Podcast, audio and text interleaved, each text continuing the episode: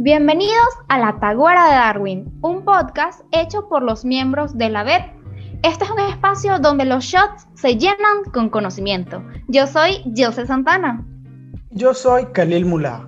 En el programa de hoy traemos un par de noticias científicas sobre animales de la hora y animales del pasado.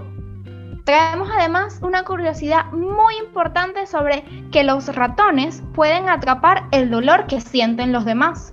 Como invitada especial tenemos al profesor Miguel Urbaneja de la Cátedra de Literatura en la Universidad Simón Bolívar. Y hablaremos sobre una mujer cuyo trabajo fue discriminado por muchísimo tiempo, pero que hoy en día se reconoce como muy importante. Bueno, creo que es hora de empezar a limpiar para poder abrir. Me parece bien. Vamos.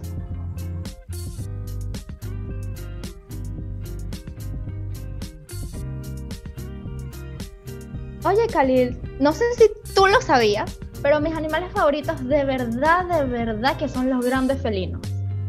Los míos también, de hecho tengo uno muy pequeño aquí en la casa. Ay, yo quiero un gato, pero no me los dejan tener. Es demasiado chimbo pero por ello me conformo leyendo noticias de felinos en la National Geographic. Cuéntame un poquito más, por favor.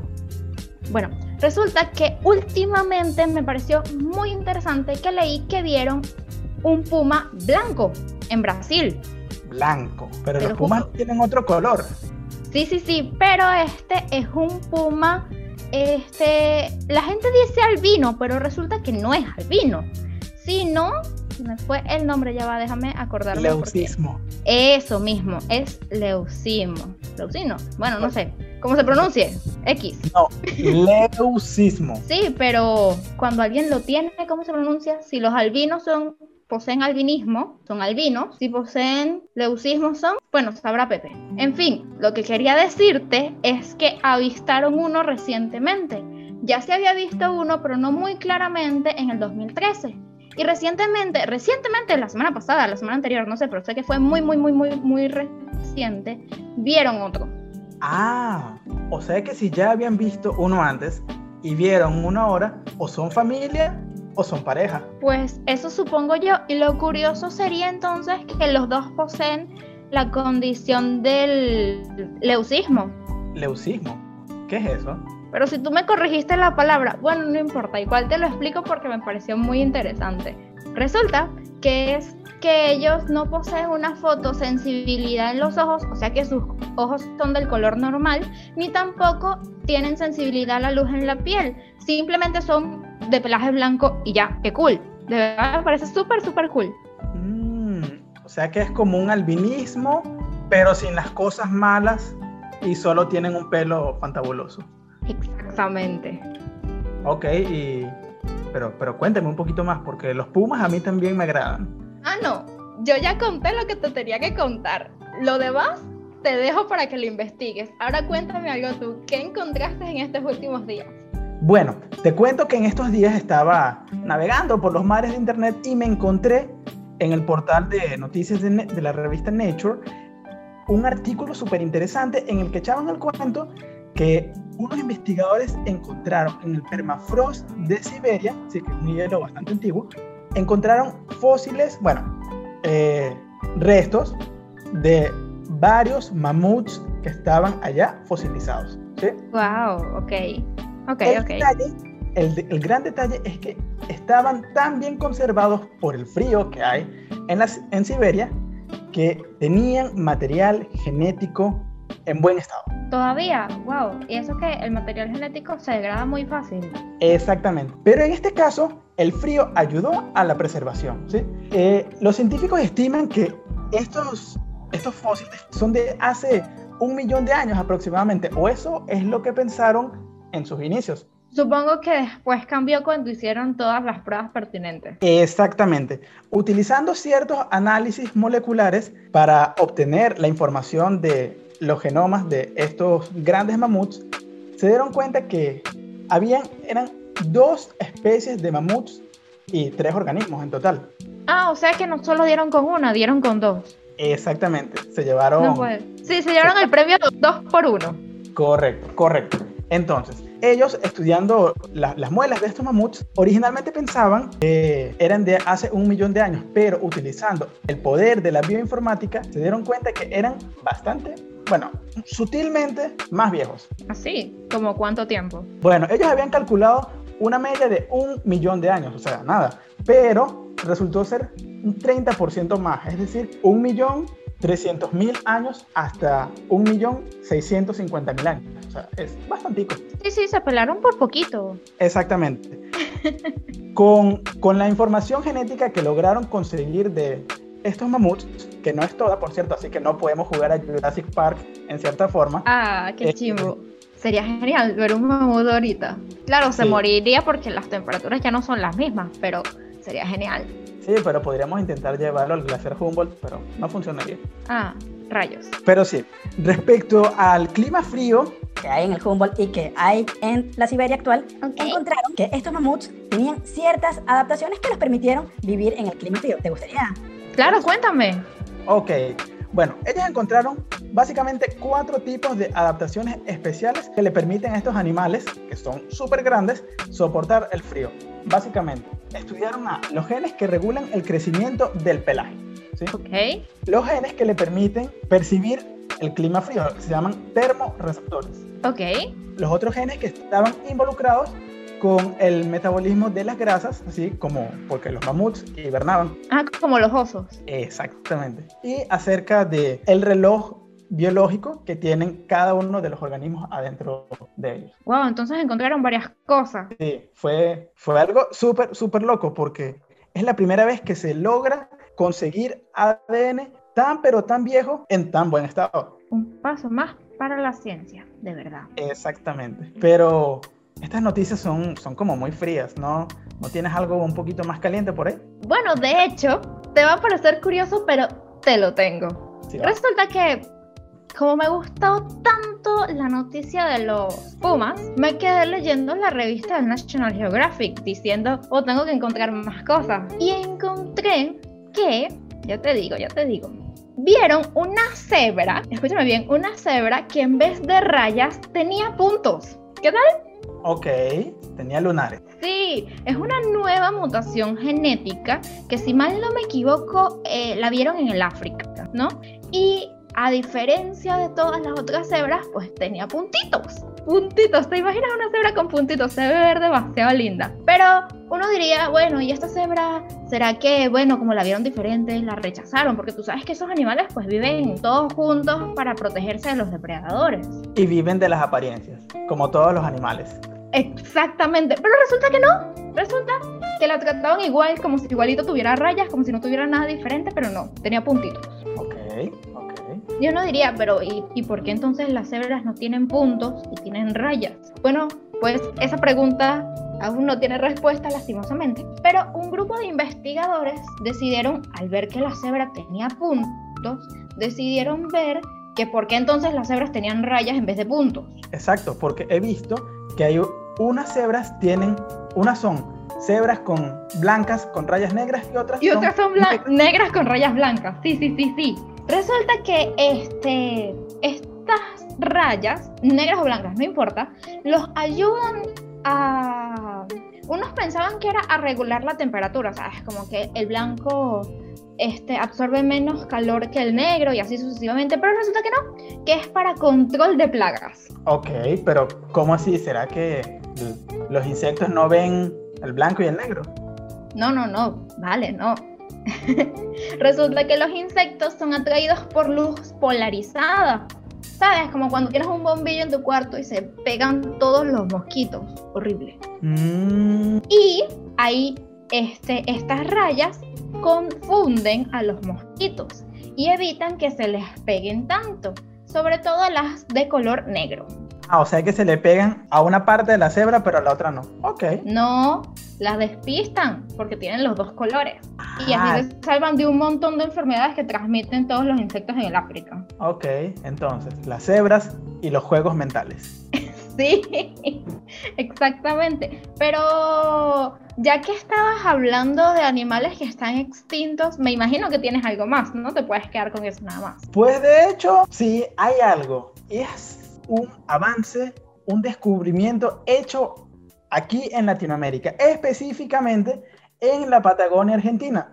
En la Patagonia en Argentina, eh, che, a ver, contame más. bueno. A ver, sí, cuéntame. ok, bueno. Primero, un, respeto a todos los argentinos, si alguno nos escucha, pero bueno. Entonces. Sí, sí, esto nada más es comedia.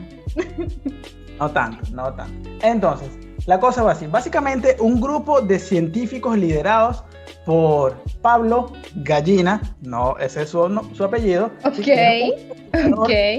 CONICET desenterraron en el desierto patagónico de la Argentina a un nuevo tipo de fósil que pertenece a la especie. ¿Fósil de qué? A ver, dime. A un fósil de un, un nuevo dinosaurio perteneciente al grupo de los titanosaurios, que eran animales súper mega grandes. Jurassic Park, aquí vamos. Ok, a ver, ¿qué más dice la noticia? Bueno, la especie de este dinosaurio se llamó Ninja Titán Zapatai. Sí, tiene un nombre muy peculiar. Sí, demasiado diría yo. Se estima que estos dinosaurios vivieron hace 140 millones de años, mucho tiempo atrás en comparación a los mamuts de los que del cuento que te dije hace rato. Ah, claro, claro. O sea que es que obvio, son aún más viejos. Primero se extinguieron los dinosaurios y después la el hielo. Exactamente. De hecho, en la época en la que estos dinosaurios vivían, se conoce como el período Cretácico. Sí, creo que sí.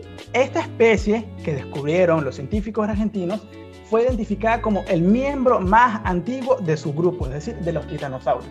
y volvemos a encontrar bichos bien viejos. Ok. Exactamente. Estos bichos gigantescos eran un grupo de dinosaurios herbívoros que tenían el cuello supremamente largos y caminaban en cuatro patas. No, no es por nada, pero yo me había imaginado que eran como los tiranosaurios rex y no sé por qué. Pero tú sigues con tu cuento que ya ahora sí me los imagino bien. Exacto. Bueno, de hecho su nombre, Titanosaurus, es titán de, que es súper gigantesco, super y saurus de, de Dinosaurio. Sí. Ah. ok, ok, está bien. No te interrumpo más, sígueme contando. Entonces, Joseph, básicamente estos dinosaurios eran súper grandes, con una longitud de unos 20 metros. ¿Tienes una idea de cuán grande puede ser eso? Bueno, yo creo que debe ser como el tamaño de mi edificio que tiene 20 pisos. Oye, mm, no, no creo, porque estoy seguro que el edificio es mucho más grande, pero estos dinosaurios eran un poquitico más pequeños que el, tu edificio. Pero a ver. Pero tampoco quisiera encontrármelos por la ventana de mi cuarto, gracias. Sería interesante, pero no. peculiar. Pero a ver, además de estos titanosaurios que descubrieron, los otros especímenes de ese mismo grupo, como los argentinosaurus, medían 35 metros de longitud, o sea, eran bastante más, más grandes aún. Exactamente. Lo peculiar con este hallazgo es que surge la idea que estos tipos de dinosaurios se originaron en la Patagonia de manera muy, muy, muy temprana. Ok. Son dinosaurios propios de aquí, del continente americano. Oye, eso sí me parece muy interesante porque siempre pensé, no sé por qué, culpen a las películas de dinosaurios, que los dinosaurios nada más estaban en, Europa. Bueno, eh, sí, de hecho, o sea, porque los, los dinosaurios que conocemos, que son súper grandes y que también eran de los países del viejo, del llamado viejo mundo, como los Brontosaurus y los Diplodocus, también estaban presentes en América del Norte durante el periodo anterior al Cretácico, es decir, el periodo Jurásico. Ahora, lo peculiar es que varios de estos titanosaurus alcanzaban proporciones gigantescas. Claro, me imagino, no, no me imagino, y no, no quiero imaginármelo, ya me dio miedo. Ahora, la importancia de este hallazgo es súper notoria porque son, e, es el primer registro que se tiene de... Este ¿De dinosaurios anteriores al Jurásico? No. Ah, rayos. Sino que es el registro de este grupo de animales más viejo. Ahora, este es un súper gran hallazgo para la comunidad científica del mundo y de Latinoamérica especialmente para los paleontólogos, porque los titanosaurus solo se conocían desde hace menos de 120 millones de años y estos fósiles que descubrieron mueven la regla un poco más atrás, porque convirtiéndolo en el registro de Titanosaurus más antiguo no solo de Argentina, sino del mundo entero. Wow, de verdad. Qué genial que en, aquí en Latinoamérica tengamos un registro tan amplio de dinosaurios, sobre todo cuando de verdad en las películas nos hacen ver como si aquí nunca hubo nada. Exactamente. Bueno, de hecho, en varios estados de Venezuela se han encontrado múltiples fósiles, pero mejor vamos a dejar de, echar cuentos, que ya es como hora de abrir. Sí, yo creo que mejor nos movemos de una vez antes de que el jefe nos regañe por abrir tarde de nuevo.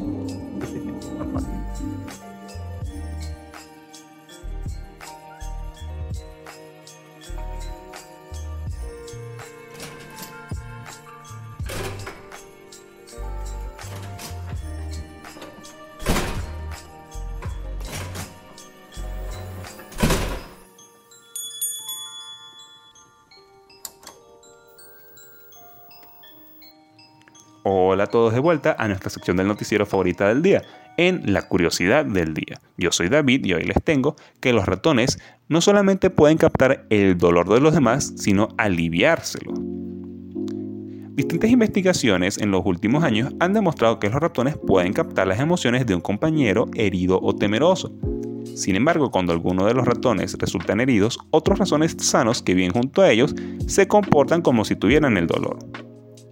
Ahora, un estudio sugiere que el dolor no solo se puede transmitir, sino que el alivio al mismo también es contagioso. Distintos investigadores han demostrado que para los animales captar y compartir las emociones los demás es un fenómeno recurrente y sobre todo el miedo. Investigar los componentes básicos de esta empatía puede ayudar a los investigadores a comprender la empatía humana misma y algún día puede conducir a tratamientos para trastornos que afectan la capacidad de ser sensible a los sentimientos y experiencias de otras personas.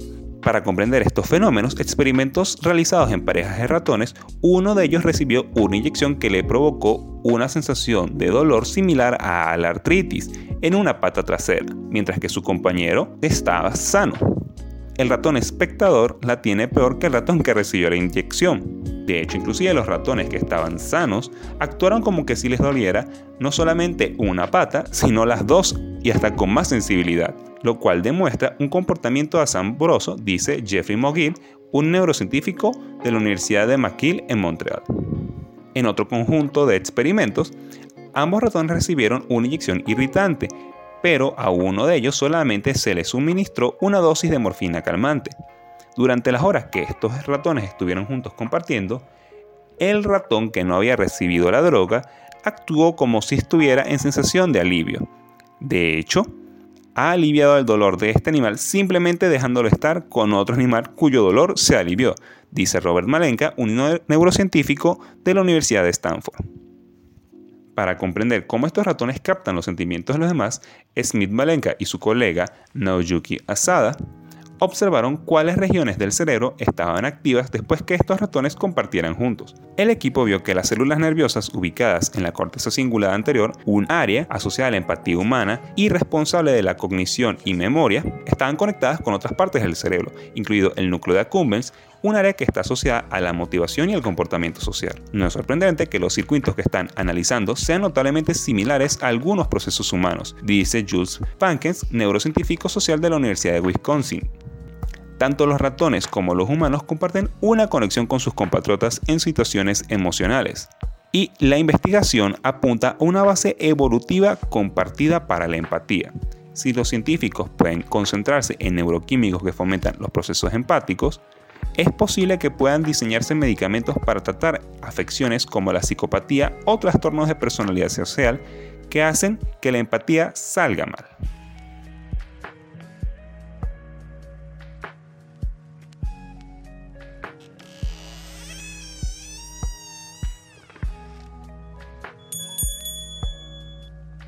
Hola chicos, buenas tardes, ¿cómo están? ¿Me pueden servir algo? Porque ya vengo cansado de las clases y de verdad que necesito descansar un poquito, hablar de otras cosas, ya saben cómo son todos. Claro, cómo no. El trago del día de hoy es antígeno. ¿Y ese nombre por qué? Bueno, resulta que los antígenos son sustancias que desencadenan la formación de anticuerpos en el organismo y llevan a una respuesta inmunitaria. O sea, que me estarían envenenando o me estarían antienvenenando. Bueno, básicamente es haciendo que su propio cuerpo cree defensas para cualquier virus o bacteria que se pueda encontrar. Bueno, a ver, cuéntame, ¿cómo es ese asunto de las vacunas entonces?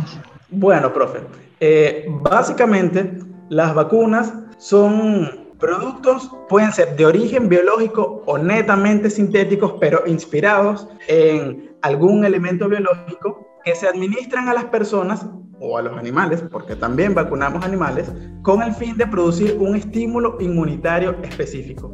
Esto con el fin de ese ser vivo quede protegido ante una enfermedad específica. Entonces eso significa que es algo así como si se tratara de un antivirus en las computadoras. Sí, pero no.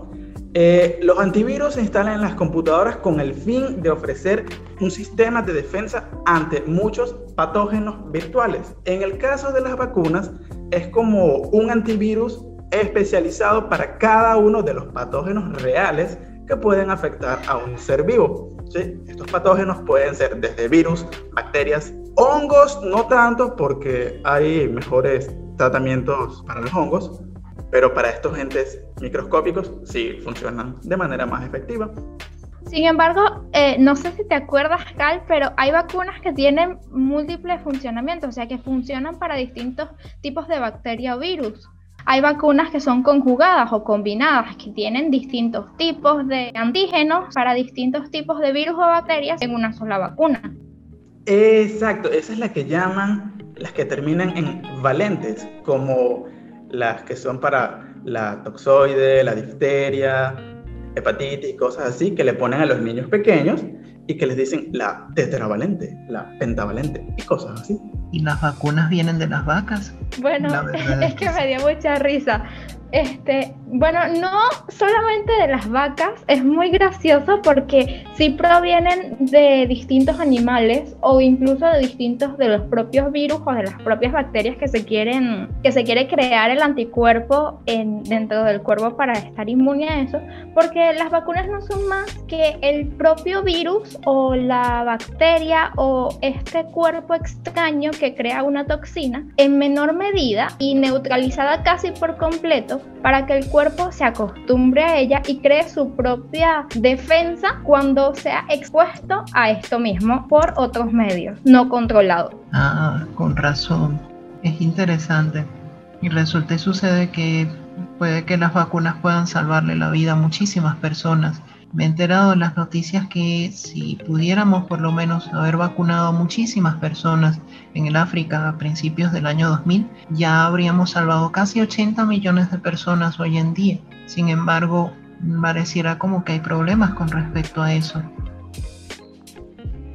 Yo creo personalmente que sí, profesor. El problema es que las vacunas no son una cura a una enfermedad, sino que son un tratamiento preventivo a es decir, que las vacunas se crean después de que dicha enfermedad ya apareció y se ha estudiado todos sus componentes, entonces se crean para que los cuerpos de las personas creen los anticuerpos y así estén protegidos a un futuro de esta enfermedad.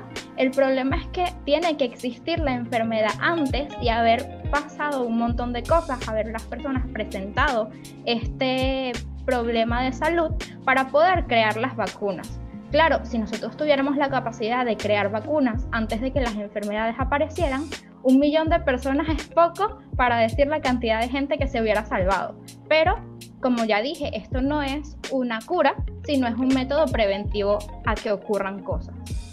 Con razón. Entonces sería algo así como si nosotros, a ver, pienso que es como si tuviésemos un antivirus en una computadora entonces. Sí y no. Los antivirus se colocan para que no ocurran eh, la infección de entes extraños a una computadora, pero se hace antes de que incluso se sepa cuál es el antivirus. En cambio, las vacunas se colocan es después de que ya se sabe cuál es el virus. Pero, sin embargo, si ocurre algo en lo que se asemejan, es que uno hace actualizaciones de los antivirus para poder eh, contrarrestar nuevos tipos de virus. Y las vacunas también se actualizan. Cuando un patógeno evoluciona, por decirlo de alguna manera, o cambia el modo en el que se conecta con el cuerpo, se necesita actualizar la vacuna a las nuevas características que tiene esta enfermedad. Es curioso, porque resulta y sucede que las enfermedades pareciera que también se actualizan. Fíjense que hoy en día acaba de salir una vacuna contra el coronavirus, pero resulta y sucede que apenas empezó a probarse el asunto de las vacunas, ya había empezado a evolucionar el coronavirus en otras cepas. Es particular esto. ¿Eso puede de alguna manera como prevenirse o es algo como para asustarse? Ya he escuchado mucha gente que se ha empezado a asustar muchísimo. Bueno, lo que ocurre es que eh, las enfermedades que son causadas por organismos vivos o incluso por los virus que no son realmente organismos vivos, evolucionan al igual que evolucionan todos los tipos de organismos vivos, o sea, están en constante cambio hacia su supervivencia. Y por ello, obviamente, volvemos a utilizar el término de que se actualizan, pero también el cuerpo se actualiza. Al vacunarse una persona con una vacuna que esté probada a cierto tipo de patógeno, cuando como este tiene sus características bases por decirlo de alguna manera, siguen siendo las mismas, entonces el cuerpo se adecua a estas características y es capaz de contrarrestar a mayor o menor medida incluso estos nuevos virus ya evolucionados. Claro, todo hasta un cierto punto. Exactamente. El detalle, profe. Claro, por supuesto. Esto de la evolución, que nosotros cambiamos y los patógenos cambian, es que esta evolución no es igual para todas las partes del agente que nos infecta. Imaginemos que el virus tiene un traje, ¿sí? Un traje con mangas largas y pantalones de bota larga, ¿sí? A este traje completo hay ciertas partes que el virus o el, o el agente infeccioso sí puede permitirse cambiar y estos cambios que van a ocurrir, por ejemplo, en una manga, no van a afectar tanto a la capacidad que el virus tenga de manifestarse, pero hay otros cambios que sí. Imaginemos que la correa del virus, ejemplo, es algo indispensable que el virus necesita para poder pasar de una persona a otra. Bueno, como esta correa es algo súper, hiper importante, no va a cambiar con tanta frecuencia como si van a cambiar las otras partes que tienen una importancia sutilmente menor a la correa. Ese es el caso con estas vacunas que se, han desarrollado, que todas, en, el caso del coronavirus, todas, atacan esa parte que no puede cambiar. Exactamente. Las vacunas están dirigidas a esa parte en específico que no puede cambiar, a la hebilla del coronavirus. En este caso no es una villa, sino es una proteína que se llama la proteína espiga. Es como una pollita, que es lo que le permite al virus entrar a las células, infectarnos. Como esa es la clave para que el virus pueda entrar, entonces es, es una llave y las llaves casi nunca cambian. Así que todo puede cambiar, menos la llave. Creo que un ejemplo mejor sería caer, no sé si te parece a ti, una puerta con una cerradura. Tú puedes cambiar la manilla, puedes cambiar la puerta incluso, incluso teniendo la misma cerradura. Puedes cambiarle el color a la puerta, puedes rayar la puerta, puedes escribirle encima de la puerta, pero la cerradura de la puerta siempre va a ser la misma. Y siempre vas a necesitar una llave para esa misma puerta. Sí, sí, es una mejor analogía. Profesor, y hablando de las vacunas, ¿qué opina usted sobre la vacunación? Con todo esto de que algunas personas prefieren no vacunarse o si debería ser o no obligatoria, ¿qué opina usted? Yo siento que como se trata de algo como para prevenir, las personas deberían vacunarse. Lo único es que, bueno, y hay que ser bastante sincero con esto, hay personas que son bastante tontas y creen que de repente pueden más, en lugar de salvarnos, más bien como que empeorar las cosas. O he escuchado gente que de repente dice que les van a implantar algo o que más bien los van a asesinar con una vacuna. Pero en realidad yo pienso que es algo necesario, por lo menos en el mundo actual en el que todo parece avanzar mucho más rápidamente, yo creo que la ciencia demostró que es necesario que nosotros nos vacunemos. No sé ustedes si de repente ustedes desde su punto de vista científico deben tener argumentos mucho más fuertes, pero por lo menos en las demostraciones superficiales, lo que yo puedo ver como una, una persona que no sabe gran cosa acerca de los fundamentos científicos, siento que sí es importantísimo que nosotros nos vacunemos y que es algo obligatorio. Por lo menos si alguien no se ha vacunado y se enferma, va a terminar pagando justos por pecadores todos. ¿Qué piensan ustedes? Bueno, profesor, a mí me parece que tiene toda la razón. De verdad que yo estoy este, muy de acuerdo con las con las vacunas. Sin embargo, existen ciertos mitos en la población, de lo cual me gustaría hablar, sobre todo porque si hay muchas personas que no entienden, yo no lo entiendo y no lo comparto, eh, del por qué la gente prefiere no vacunarse. Resulta que, si usted se recuerda, hemos dicho que las vacunas tienen partes de los virus o de los microorganismos o de los patógenos que se, ingresan al cuerpo. Entonces, muchas personas, por desconocimiento científico, piensan que al ingresar eso a su cuerpo puede traer consecuencias peores. Incluso hay un mito que dice que vacunarse tiende a tener personas con autismo, lo cual muchos científicos en muchas publicaciones ya desmintieron. Pero aún así, la población tiene en su mayoría lo que es ver para creer y prefieren no arriesgarse. ¿Qué opinas tú, Cal? Sí, eso es un tema bastante, bastante delicado porque si bien la comunidad científica se ha cansado de sacar evidencia a la luz de que el mito del autismo es solo un mito, es decir, las vacunas no están relacionadas positivamente con el autismo, como a las personas generalmente se quedan con lo primero que escuchan y se queda y sí, los humanos solemos recordar con mucha más facilidad las cosas negativas que las cosas buenas por eso se fijó tanto ese mito. Además que siempre existen los temores de las conspiraciones de los entes mayores a nosotros que nos quieren gobernar. ¿sí? Bueno, pero Aparte de eso, sí hay que tener mucho cuidado con las vacunas. O sea, sí, está bien vacunarse y todos debemos hacerlo, pero hay ciertas condiciones para la vacunación. Por ejemplo, hay personas que son alérgicas a una vacuna. Si bien es sabido que las vacunas se aplican en más de una sola dosis, es decir, para que el cuerpo realmente cree los anticuerpos para cierta enfermedad, uno debe aplicar las vacunas más de una sola vez para que el cuerpo se acostumbre.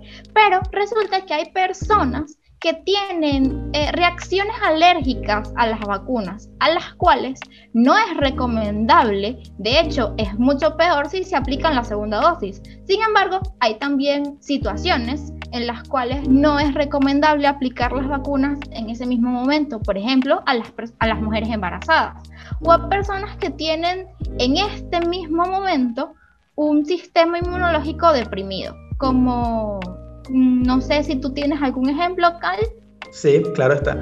Las personas que están bajo tratamientos de quimioterapia, radioterapia y todas esas cosas que se utilizan para tratar a las personas que están lidiando con la enfermedad del cáncer, inactivan sustancialmente el sistema inmunológico de las personas o incluso otros patógenos como el virus de la inmunodeficiencia humana, el VIH, causa que las personas se se les anule el sistema inmunológico, por eso se llama síndrome de inmunodeficiencia.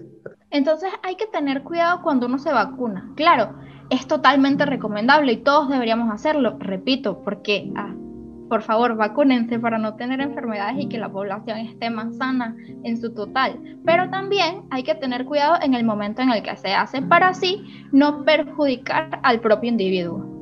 Exactamente, Joseph. Porque el detalle, a fin de cuentas, es que las vacunas, al ser un tratamiento preventivo, siempre, en estos casos, la cura es mejor que la enfermedad. Porque es mejor una pequeña molestia que una gran molestia a largo plazo. Es una cuestión exponencial. A ver, y entonces, a propósito de todo este asunto, quiere decir que podemos tener esperanza de tener vacunas para todas las enfermedades que existen o sencillamente tendríamos que quedarnos tranquilos porque solamente están las vacunas que nosotros conocemos hoy en día y ya. Bueno, profe, sí y no. Resulta que no todos los microorganismos, o sea, no todas las bacterias y virus son perjudiciales para los humanos o para los animales. Entonces resulta que solo cierto grupo de cada uno de estos eh, patógenos es perjudicial. De hecho, hay muchas bacterias que se utilizan como para la elaboración del queso, la elaboración del yogur. Incluso hay bacterias que nosotros tenemos dentro de nuestro organismo que nos ayudan, como la flora bacteriana.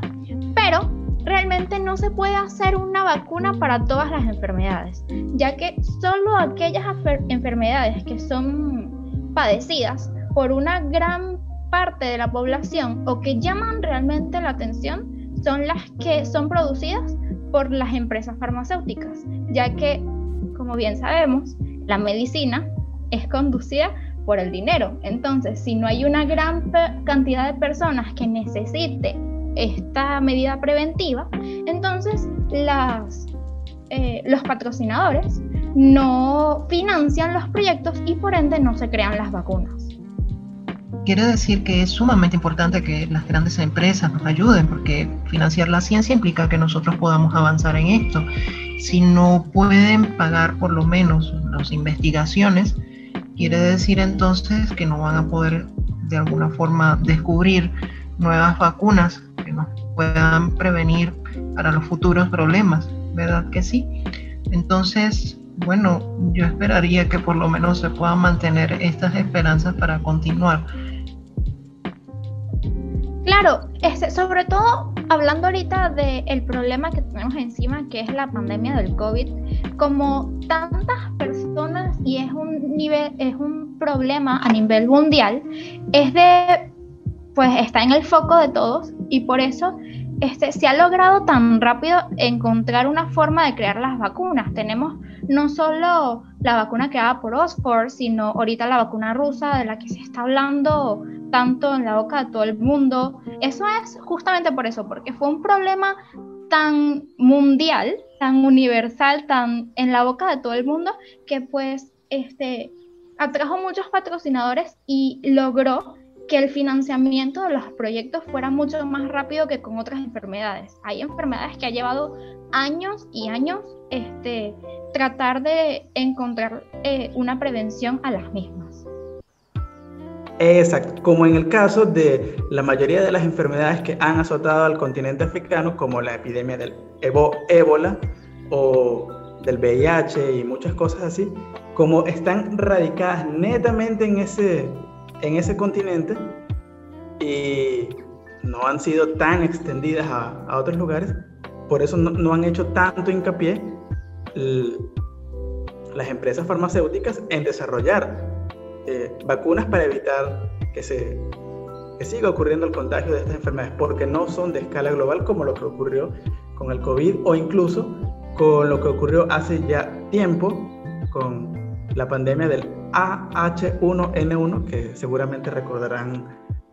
Sí me suena ese AH11, ese no era la enfermedad que se llegó a conocer como gripe aviar, por casualidad. Creo que fue de hecho la gripe porcina, ¿no fue? Fueron dos gripes.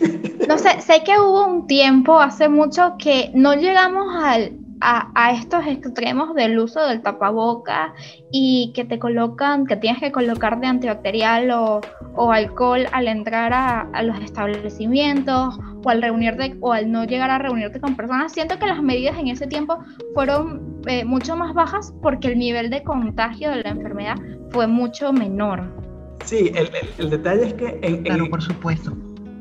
En, en el caso de esas pandemias, eh, aquí en Latinoamérica no, no, llegaron a afectarla tanto como en el COVID, porque tanto lo que fue la gripe porcina y, y, esta gripe aviar eran, eran virus, eran enfermedades muy parecidas a la de la gripe común, normal, porque el, agente viral es súper similar. Y producía y, y se enmascaraba con, con la gripe común de las personas algo similar a lo que ocurre con el caso de los coronavirus. Bueno, pero por eso mismo yo creo que es muy, muy importante que las personas se vacunen. O sea, para evitar el, mayor contagio que hay ahorita y poder bajar un poco las medidas de seguridad que se están teniendo y poder eh, volver a nuestras actividades normales.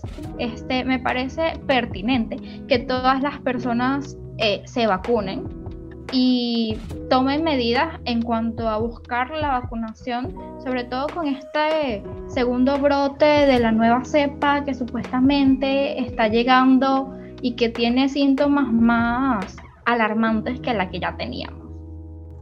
Bueno, entonces lo mejor es que por lo menos mientras estamos tratando de desarrollar medidas que sean mucho más eficientes para poder combatir esas enfermedades, lo mejor será que nosotros podamos prevenirnos con otros elementos. Podamos entonces sigar, sigamos en todo caso lavándonos las manos, utilizando las mascarillas y los tapabocas para no dispersar más estas nuevas cepas. Así que bueno, creo que lo importante es que conozcamos, seamos un poco más conscientes. Mientras tanto, yo levanto la copa y brindó por la ciencia. Brindemos por la ciencia todos, entonces. Claro que sí, profesor, brindemos por la ciencia. Claro. Brindemos por la ciencia.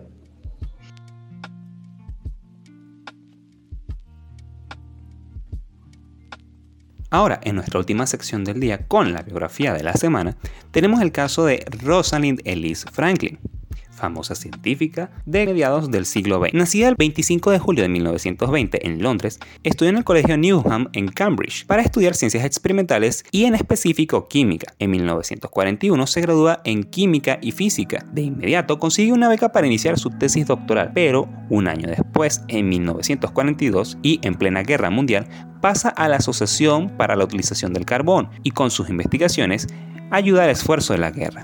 Hizo un trabajo importante en sus estudios sobre el carbón, lo que le permitió, al acabar la guerra, en 1946, defender su tesis doctoral. En París aprendió la técnica de difracción de rayos X, en la que se convertiría una experta a nivel mundial y aplicaría, pocos años más tarde, a la molécula del ADN. En su estancia en el King's College, Rosalind Franklin mejoró el aparato para obtener imágenes con ADN, cambió el método y obtuvo fotografías, junto a un estudiante de doctorado Raymond Gosling, con una nitidez que nadie había conseguido antes. Estas imágenes, más los datos de la charla de Rosalind Franklin, junto a los datos proporcionados por Wilkins, llevaron a Watson y Crick a su propuesta de la estructura de la doble hélice del ADN, la cual publicaron en Nature. En ese artículo, Watson y Crick mencionaron a Rosalind Franklin entre otras personas, sin ninguna mención especial a sus datos y sus fotografías. Finalmente, el 16 de abril de 1958, murió de bronconeumonía, carcinomatosis secundaria y cáncer de ovario en Chelsea, en Londres. Es posible que la exposición a los rayos X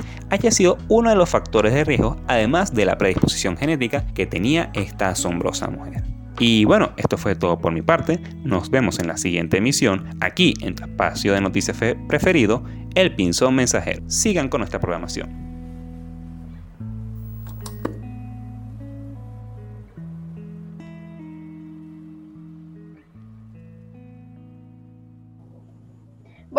Yo creo que ya va siendo hora de cerrar esta taguara.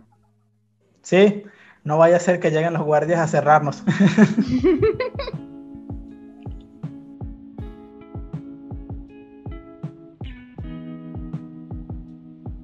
Eso ha sido todo por el programa de hoy. Muchas gracias por escucharnos. Muchas gracias a nuestros miembros de la web, que sin ellos este podcast no hubiera sido posible y en especial agradecimiento a nuestro invitado de hoy. Yo en todo caso me presento Miguel Urbaneja Coronado, este, profesor del Departamento de Lengua y Literatura de la Universidad Simón Bolívar y yo les agradezco a ustedes haberme invitado a esta conversación con ustedes. Espero que el proyecto que tienen con esos podcasts puedan avanzar lo suficiente como para mantener esto que yo denomino como ciencia de la divulgación, desde la sencillez con la que ustedes están llevando su proyectito. Eh, bueno, sigan adelante y yo por mi parte voy a apoyarlos desde mi lado como profesor y como parte de nuestra comunidad universitaria. Recuerden además dar like y compartir este podcast con sus amigos y familiares. Eso nos ayudaría muchísimo para llegar a más personas. Recuerden que nos pueden seguir en nuestras redes sociales como arroba aveb-ve por Instagram, Twitter y además nos pueden encontrar en Facebook como Asociación Venezolana de Estudiantes de Biología. Mi nombre es Jose Santana y pueden seguirme en Instagram como arroba Jose14. Y yo soy Khalil Mullah. También me pueden seguir en Instagram por arroba Khalil Mullah. Nos vemos dentro de 15 días para un nuevo capítulo de tu espacio científico favorito, La Taguara de Darwin. Ciencia al borde de la barra. Hasta la próxima. Chao.